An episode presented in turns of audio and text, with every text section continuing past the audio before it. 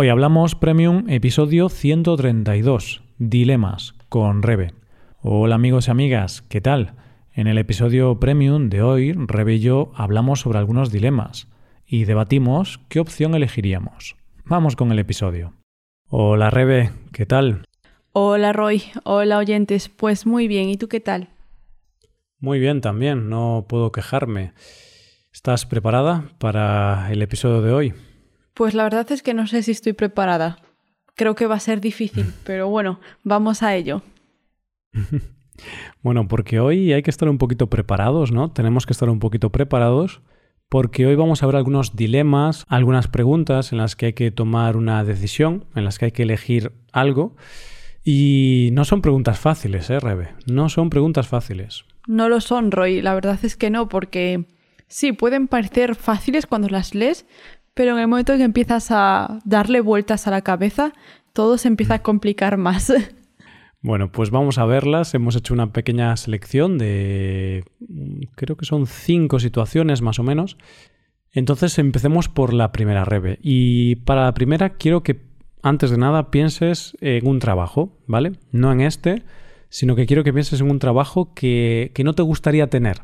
Un trabajo que si tú tuvieses ese trabajo Mm, no estarías feliz, mm, no estarías contenta, estarías bastante mal en ese trabajo. ¿Qué trabajo sería, Rebe? Uf, ¿ves? Ya, empieza difícil. ya predije esto. Vale, pues algo difícil para mí sería trabajar en un barco, Roy. Se me ocurre eh, que algo que implique ver el agua muy cerca Hmm. no es algo que me entusiasme. Entonces la idea de estar todo el tiempo rodeada de agua y con la tierra muy lejos, buf, eso me pone los pelos de punta, la verdad. ¿Y para ti? Vale, bueno, antes de responder yo, quería un poco ahondar en este tema. y esto está relacionado porque a ti no te gusta el mar, ¿no? Eh, te da un poquito de fobia, un poquito de miedo. Sí, a mí me da miedo las profundidades, la oscuridad, el mar, pero también un río o un lago es algo que no me gusta mucho. Así que la idea de estar en un barco rodeada de tanto mar oscuro y pensando siempre qué puede pasar si me caigo o si algo sale, mm, eso no me gusta. Además, en una ocasión con la universidad fuimos a visitar un astillero, un lugar donde estaban construyendo barcos y tuvimos la oportunidad de subirnos a algunos de ellos y no me gustó mucho la experiencia, Roy. Es un lugar muy estrecho, habitaciones y pasillos muy pequeños, como muy agobiante todo y si a eso le sumas el pensar que alrededor solo hay agua y mucha, mucha profundidad, y no me gusta. Vale, vale, bueno, lo entiendo, lo entiendo. Vale, entonces para ti algo terrible sería trabajar en un barco. O un submarino tampoco creo que fuera buena idea. Bueno, ya supuse que si el barco no te gustaba, el submarino tampoco. Las películas de submarino no son lo mío. Vale.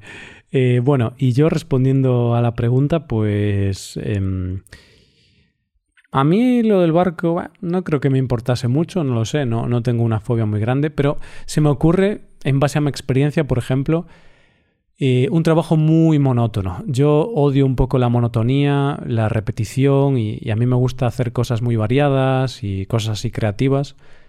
Entonces, siempre que pienso en un trabajo que no me gusta, me acuerdo de ese primer trabajo que tuve, que he mencionado como 1500 veces en este podcast, y era un trabajo muy monótono. Entonces, para mí, un trabajo que odiaría bastante sería un trabajo en el que tuviera que eh, copiar y pegar datos en un sitio y en otro, ¿no? Por ejemplo, te dan una, hoja de Excel y te dicen tienes que copiar estos datos y ponerlos en este otro sitio. Y, así durante muchas horas, todos los días, ¿no? Que no tienes que ser creativo ni pensar mucho, sino solo copiar, pegar, copiar, pegar. A mí es algo que personalmente no me gustaría nada. ¿No te gustaría ser un robot? Bueno, ser un robot sí que me gustaría. Pero Tendría que ser un robot de verdad, no ser un humano haciendo el trabajo de un robot. Es decir, no me gustaría ser un humano con las capacidades humanas, pero hacer el trabajo de robot.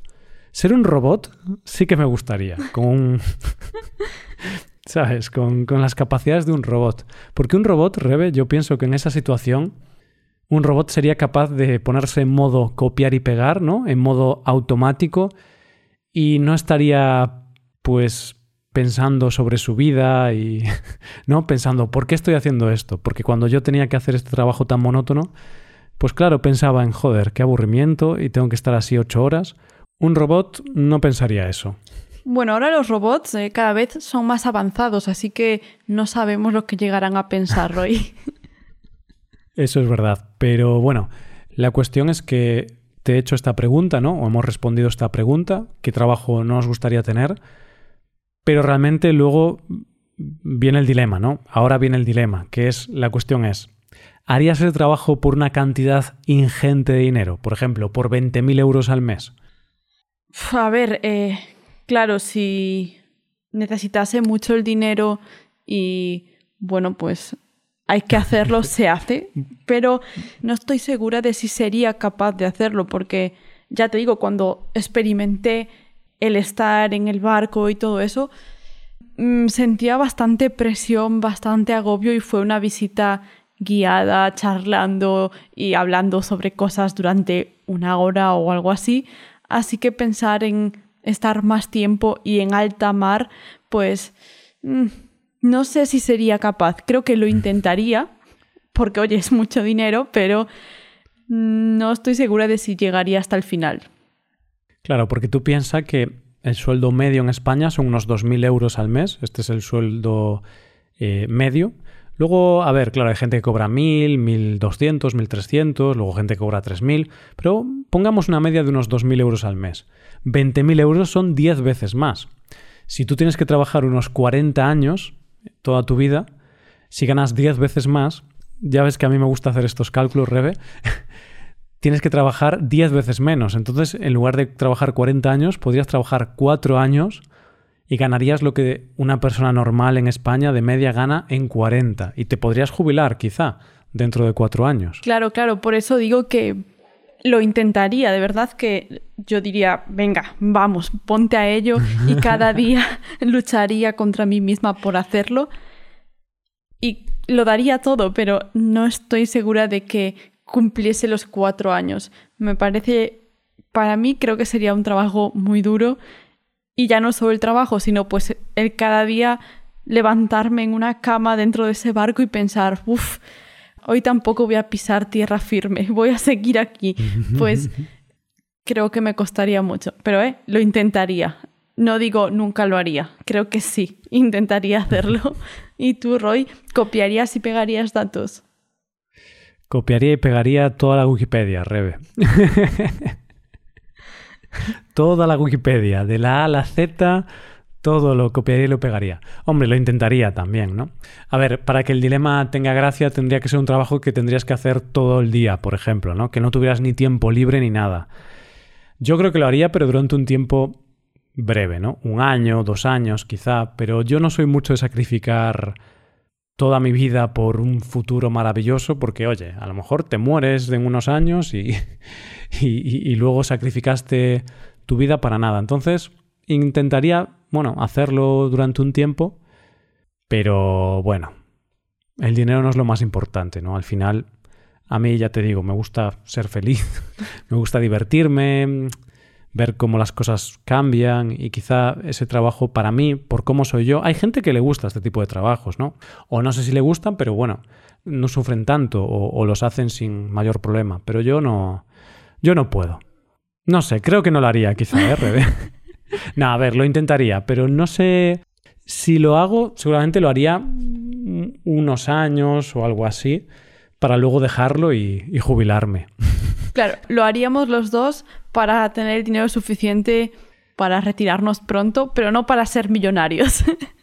Claro, y no para decir, guau, gano 20.000 euros al mes copiando y pegando datos y puedo tener un Rolls Royce, una casa en los Hamptons y Pero es que el problema, Roy, es que tú al menos sales de trabajar y puedes hacer eso, porque yo estoy en un barco, así que soy muy rica, pero ¿de qué me sirve si estoy en un barco?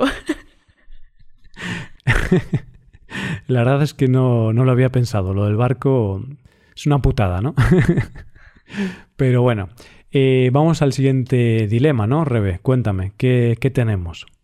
A ver, Roy, tengo para ti esta pregunta. Imagínate que tienes dos amigos que también son pareja como nosotros. Ya tengo que tener mucha imaginación, ¿no? Que tengo dos amigos. Ojalá, ¿no? Porque yo estoy muy solo, Rebe. Bueno, pues échale mucha imaginación a esto. un día, vale. un día descubres a uno de ellos con otra persona. Está siendo infiel a su pareja. Ok. Pero te pide por favor que mantengas el secreto. ¿Vale? Se lo Mm. cuentas a tu otro amigo o le guardas el secreto. Y no puedo unirme. No, Roy, solo hay estas opciones. Vale, pues no sé, me falta información, ¿no? Porque mm, ¿qué relación tengo con este amigo? Porque ¿cuál es mejor amigo, no? Porque al final no todos los amigos son iguales. Con algunos tienes más confianza, con otros menos. ¿Con quién me llevo mejor? ¿Con el que cometió la infidelidad o con el que sufrió la infidelidad? Vamos a suponer que los dos son tus super mejores amigos desde la guardería, Uf. así que no puedes elegir entre uno u otro porque los dos son, vamos, tus amigos forever. MIPes, ¿no? Que decíamos, mejores amigos, indivisibles. Inseparables para siempre.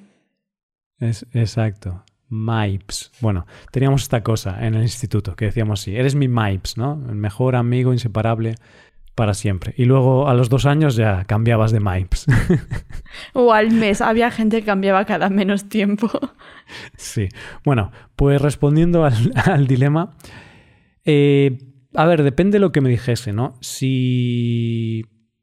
Es que es difícil, ¿no? Pero yo creo que sí que lo diría, pero primero hablaría con, con, la persona que ha cometido el adulterio, con la persona que ha puesto los cuernos, le diría, oye, fulanito, te he pillado, te he visto, tienes que decírselo a Menganito, y entonces si él se lo dice y tal, pues bien. Pero claro, si no se lo dice, creo que tendría que ser un soplón, ¿no? Tendría que contar el secreto a mi otro amigo, porque al final me vería obligado moralmente. Aunque reconozco, Rebe, y ahora ya concluyo mi alegato, reconozco que es una situación complicada, porque si no tienes pruebas mmm, fehacientes, estoy usando un lenguaje muy legal, ¿eh? eh te estás metiendo mucho en el personaje. Entonces, si, si, no tengo pruebas fehacientes, es decir, si no tengo pruebas que se puedan corroborar, pruebas que realmente demuestren que, que ha ocurrido eh, el adulterio, podría haber un problema, ¿no? Porque imagínate que ahora viene un, un, amigo tuyo y mío, Rebe, y me dice, he visto a Rebe siendo infiel. Y yo te pregunto a ti y tú me dices, eso es mentira. ¿A quién creo? ¿Te creo a ti, mi pareja, o creo a mi amigo? Ah, es complicado. En esto estoy de acuerdo con, con tu alegato. Gracias, señoría. eh, creo que es una situación difícil y va a depender mucho de que tengas pruebas o que puedas demostrar que lo que estás diciendo es cierto, porque también eso va a hacer que decidas decirlo o no. Si tú tienes pruebas, mm. te vas a sentir más seguro a la hora de contarlo que si no tienes nada que lo demuestre, porque mmm, te sientes como alguien que se está inventando una historia. Pero en mi caso creo que lo que haría es hablar con la persona que fue infiel, preguntarle si va a decirle algo o no y darle pues mm. quizá un plazo y decirle, bueno, si no se lo vas a contar tú, se lo voy a contar yo, así que eh, hazlo antes de esta fecha porque si no, yo voy a decírselo. Creo que yo no sería capaz de mantener el secreto. Si son mis amigos de verdad, va a ser difícil no irse de la lengua en algún momento. Entonces acabaría haciéndolo. Moralmente me sentiría mal ocultándole a mi amiga o a mi amigo que su pareja le está siendo infiel y actuando como claro. si no supiese nada.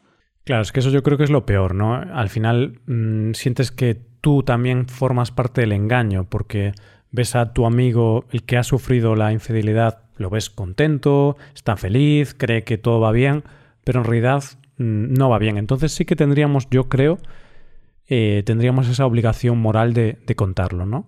Pero viendo lo que estamos comentando, Rebe, yo creo que lo mejor sería no decirlo al momento, no contarlo, decirle al amigo que no, no, no te preocupes, no cuento nada, pero tenemos que seguirle, tenemos que investigarlo, tenemos que ponerle cámaras ocultas en casa, tenemos que hacer una labor de detectives, entonces recabamos un poco de información, unas cuantas pruebas y luego ya presentamos el dossier al, otro amigo y decimos, mira, eh, fulanito está siendo infiel, aquí tienes todas las pruebas. Me mola que para descubrir a un infiel al final acabamos cometiendo nosotros dos también un montón de actos que van un poco en contra de la amistad. pero bueno, está bien, está bien como hemos resuelto este dilema. bueno, pero eh, el fin no justifica los medios, Rebe. Creo que no mm. siempre, Roy. Bueno, eso es un, dilema para, para otro día, un debate para otro día. ¿Qué más tienes para mí hoy? Bueno, si ya empezamos con el tema de amigos y, la infidelidad, eh, vamos ahora ya a algo un poco más fuerte, porque vamos a hablar de, amigos.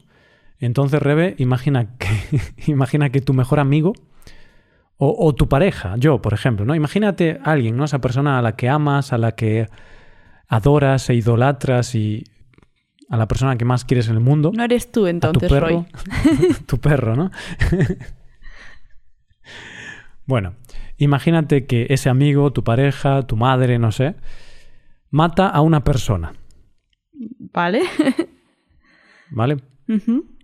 Y te pide ayuda para encubrir el asesinato. Te pide ayuda para, para que no le pille la policía. Pero te dice que mató a esta persona en defensa propia, es decir, tenía motivos porque esta persona iba a hacerle daño, estaba a punto de matarle, entonces se vio obligado, ese amigo tuyo, tu madre, quien sea, se vio obligado a, a defenderse y claro, en la defensa, pues mira, le acuchilló 47 veces en el pecho. Cosas que pasan. Entonces, ¿qué haces? ¿Le ayudas? ¿Lo ignoras? Mm, ¿Delatas a este amigo o a, tu madre, a la policía? Bueno, es distinto si es tu amigo o es tu madre, ¿no? Pero bueno, eh, primero respóndeme con amigo y luego con tu madre, a ver si cambia. Es diferente, es diferente. Por una madre se hacen muchas cosas, Roy. Por un amigo ya, bueno, te lo vas pensando, ¿no? Es que eh, amigos hay muchos, ¿no? Pero madre solo hay una. Por una madre se mata. Por mi madre mato, ¿no? Exactamente. A ver, primero tendría que ver si se puede demostrar lo de que lo hizo en defensa propia porque por lo que hemos aprendido en series y películas, si es en defensa propia, mejor decirlo ya y no intentar ocultarlo que te hace parecer mucho más culpable. Pero si de verdad es en defensa propia y mm, no puede demostrarlo o es difícil y no le van a creer, le diría que no se preocupe, es mi momento, Roy. Llevo toda la vida preparándome para esto. He visto muchas, muchas, muchas series de asesinatos, de asesinos, de policías, no va a pasar nada, está resuelto este problema. ¿Cómo, ¿Cómo, te desharías del cuerpo? Sí, hombre, no voy a decirlo que si algún día pasa, si un día matas a alguien, nadie lo sabrá, Roy. Perfecto. Bueno, entonces ya sé que si algún día, eh, en defensa propia, por supuesto, mato a alguna persona, estoy tranquilo porque sé que Rebeca me va a ayudar a encubrir el asesinato. Muchas gracias, Rebe, por, por, tu confianza. De nada, Roy. Para eso estamos. ¿Y tú, Roy, qué harías? ¿Me ayudarías a encubrir ese asesinato o me delatarías a la primera de cambio y me dejarías allí en comisaría ya tirada? Uf, no lo sé. A ver, también es distinto si, si es tu pareja o tu amigo. También es distinto si es la pareja que acabas de conocer en Tinder hace un mes, ¿no? me refiero, quién es, ¿no? La persona. Porque, vale, amigos, al final puedes tener un gran amigo, pero un amigo no es tu familia. Bueno, o sí, a veces sí, es que no lo sé. Estoy aquí dándole muchas vueltas al asunto, pero, por ejemplo, yo pienso en mi madre, ¿no? En, en la familia más cercana. Sí que haría algunas cosas feas o algunas cosas moralmente reprochables por mi familia, yo creo que sí. Y por ti creo que también lo haría. Entonces... Gracias, Roy. prefiero no responder esta pregunta mientras está grabando este micrófono. pero claro, por un amigo... A ver, yo tengo amigos, tengo amigos muy buenos, pero no sé si me metería en ese marrón por ellos, ¿eh? Porque nos queremos mucho, somos muy buenos amigos, pero también somos bastante independientes entre nosotros. Que se las apañen solos. Sí, somos un poco así, es como, mira, tío, yo creo que no, no delataría a mi amigo, pero tampoco le ayudaría. Llegaría allí, vería el percal, ¿no? Vería toda la situación tan terrible y diría, mira, tío, yo me piro, te las arreglas tú solo. Pero lo malo, Roy, es que si ves la situación o si te lo cuenta, tú ya estás metido, tú ya ya, no puedes librarte. Entonces, ahí o lo cuentas o ayudas, porque mm, la policía va a decir que lo sabías. Sí, es cierto, pero bueno, creo que es más grave ayudar al asesino a encubrir el asesinato, ayudarle a, deshacerse del cadáver, que simplemente lo ves y decides, uy, marcharte y no contárselo a nadie. Entonces, es menos grave eh, lo último, ¿no? Es menos grave simplemente ignorarlo y decir como, bueno, aquí no ha pasado nada. Lo mejor es ser solo un asesor. Le das información de cómo podría hacerlo, pero sin tú mancharte nunca las manos. Tú no participes en nada, Roy. Tú solo puedes decir en voz alta ideas que se te ocurren de cómo podrías solucionar ese problema, pero tú nunca hagas nada, nunca compres nada con tu tarjeta ni nada así. Eso como consejo te lo doy, ¿vale? Esto es como cuando alguien tiene un problema un poco personal o algo así, y en lugar de decirte que él tiene el problema, te dice, bueno, mira, es que tengo un amigo que, que tiene un problema en la cama y no sé si conoces algunas pastillas. No, y te dice, no, no, es para un amigo.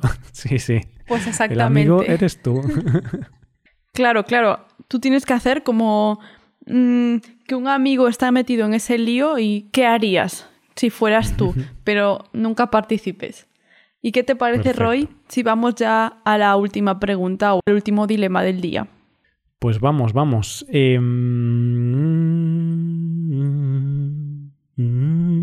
¿Qué te parece esta canción, Roy? Creo que no has descansado bien hoy, Roy. es que estaba pensando y al final he acabado tarareando. Bueno, Em, es que estaba buscando el dilema, ¿no? Que los tenemos aquí anotados, porque tampoco tenemos una memoria de elefante, ¿no? Tenemos que, anotar algunas cosas. Bueno, eh, este dilema trata sobre viajar, Rebe. Y solo tienes dos opciones. Ok. ¿Viajar eternamente sola o conmigo? Ese es, el dilema. ¿eh? No esperaba esta pregunta, desde luego.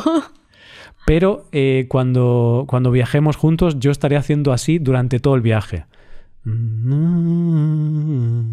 No hacía falta que empeorases la situación, ya iba a elegir la otra antes.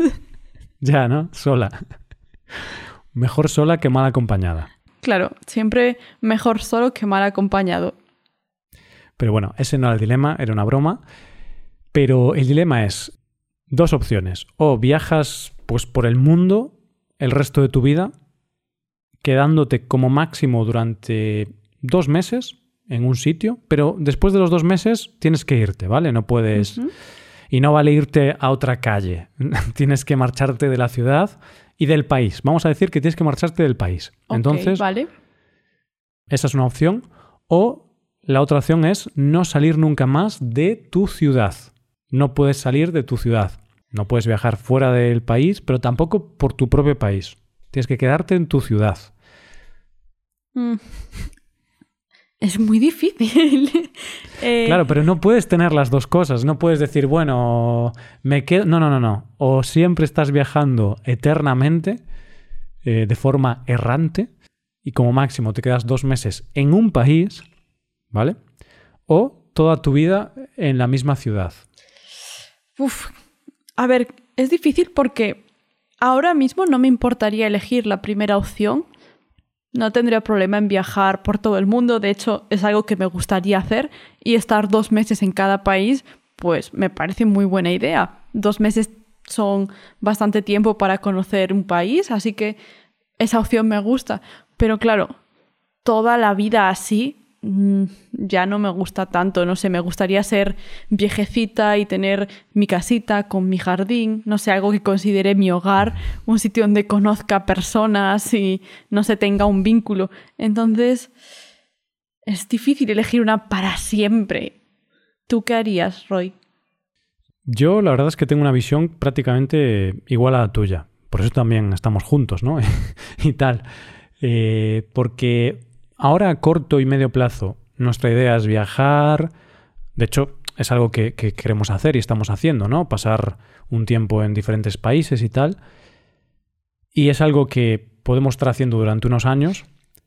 Perfecto, somos jóvenes, no llegamos a los 30 años. Me imagino estar unos cuantos años haciendo esto, quizás hasta los 35, no sé. Quizás hasta los 40 incluso, ¿no? No lo sé. Pero claro, no me imagino a los 50 y algo o a los 60 siguiendo esta vida. No me lo imagino, pero bueno, nunca digas nunca, ¿no? Porque, por ejemplo, yo veo en YouTube a un tipo que, que es motorista y viaja por, por todo el mundo en moto y más o menos cumple esto, ¿no? Que no pasa más de dos meses en el mismo sitio. Él es feliz o parece feliz viviendo esta vida. Pero no sé, porque claro, también quedarte toda tu vida en la misma ciudad sin poder salir, no sé, Rebe. Pero bueno, hay gente que lo hace, ¿no? Hay, mm, realmente ahora nosotros, las nuevas generaciones, somos muy aventureras, ¿no? Pero hasta hace poco viajar no era algo que se hiciera tan frecuentemente. Realmente, eh, si vas a la generación de nuestros abuelos, por ejemplo, mis abuelos vivieron en un pueblo pequeño muchos, muchos años. Tuvieron que salir para emigrar para trabajar, pero realmente el resto de su vida volvieron a su pueblo y vivieron ahí, así que no es algo tan descabellado. Claro. Pero no creo que... sea algo que tampoco me encante estar toda la vida en la misma ciudad. Mm, no me gustaría. Entonces, mm, no sabría qué elegir. es que somos personas muy indecisas, entonces es... Es que estás difícil, ¿eh? Porque una elección te vale para una parte de tu vida, pero no te imaginas toda tu vida viviendo así. Claro, también depende de cuando vayas eh, creciendo o envejeciendo lo que quieras. No es lo mismo si tienes hijos, por ejemplo, que si no. No me vería con unos niños cambiando cada dos meses de sitio. Tampoco creo que sea muy bueno para ellos cambiar cada dos meses de colegio. Mm, Entonces es difícil. Claro, no es lo mismo que si solo estamos tú y yo. Lo bueno es que si cambias cada dos meses de país, en algún momento vas a repetir algún país, supongo. Entonces, oye, ya conoces a la gente de pasar por ese país. Mm, bueno, ¿eh? hay 190 y pico países, me parece. ¿eh? Ojo, Pero si quieres ver todos los países. En tu pregunta no decías que no puedas repetir, entonces no tengo que visitarlos todos, todos. Puedo saltarme alguno y volver al mismo de antes. Vale, me parece bien. Entonces, mira, podemos tener una pequeña casita en algún país y considerar que esa es nuestra casa. Sí, no sé. Yo creo que quizá si realmente tuviera que elegir esto, quizá la opción más racional sería quedarte en una ciudad para siempre, porque al final así puedes desarrollar amistades, tener a tu familia, tener una estabilidad. Pero la opción más aventurera realmente sí que el cuerpo me pide elegir la otra opción, ¿no? Decir, ¿qué cojones? Voy a vivir la vida, voy a vivir dos meses en cada país, voy a viajar, voy a aprovechar que puedo trabajar desde casa, ¿no? Como tú y como yo. Y voy a vivir la vida y, no sé si va a ser buena, una buena elección o no, pero al menos voy a ir a lo loco. A mí me pide lo mismo el cuerpo, Roy. Pues ya está. El cuerpo nos pide marcha. Pero, nos pide marcha. claro, si tengo que morirme en unos años, prefiero haber disfrutado de la vida, conocer sitios, haber hecho amistades por todo el mundo, no sé, haberme movido que haber estado toda la vida por miedo en la misma ciudad. Por ejemplo, ¿no? Arriesgarte un poco. Y si luego tenemos hijos, Rebe, pues les enseño yo, no van al colegio, yo ya, yo ya les enseño todo. Vale. Les enseño la vida. Conclusión. Lo que es la vida. La conclusión es que no tendremos hijos. vale. Perfecto. Bueno, pues estos eran los dilemas que, que, hemos preparado para hoy. Y ahora es el turno de los oyentes, ¿no, Rebe? Que respondan ellos. ¿Qué harían estos, en estas situaciones? Sí, que, que pongan qué harían o qué elegirían, a ver, por ejemplo, qué tipo de trabajos no le gustan a las personas, a ver si hay mm. gente como yo que odia trabajar en un sitio en concreto o gente como tú que odia una tarea en concreto, pues vamos a ver, vamos a ver qué pasa. Claro, esto es muy personal, ¿no? no obviamente hay trabajos mucho peores que los que tú has dicho o, o que el que yo he dicho, pero personalmente, ¿no? A los oyentes, ¿qué cosa nos gustaría hacer? Recoger cadáveres o algo así. No sé, estoy pensando cosas muy brutales, ¿no? Claro, hay trabajos que son muy terribles, pero algo personal, ¿no? Como yo odio el sonido que hacen las ventanas cuando las limpio, entonces no podría ser limpia ventanas. Claro, no se trata de buscar el peor trabajo del mundo, el que es más duro, sino el que a ti no te gusta. Puede ser una tontería, no tiene por qué ser algo que parezca que eres un esclavo, no. Puede ser algo como lo que nosotros dijimos.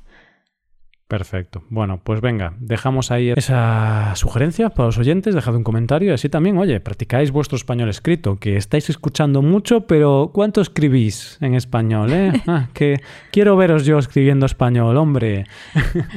Pues a ver, a ver si la gente se anima y practica mucho, Roy. Perfecto. Bueno, pues nada, Rebe, un placer como siempre grabar contigo y un saludo para toda la audiencia. Nos vemos. Un saludo para todos. Hasta la próxima, Roy. Chao, chao.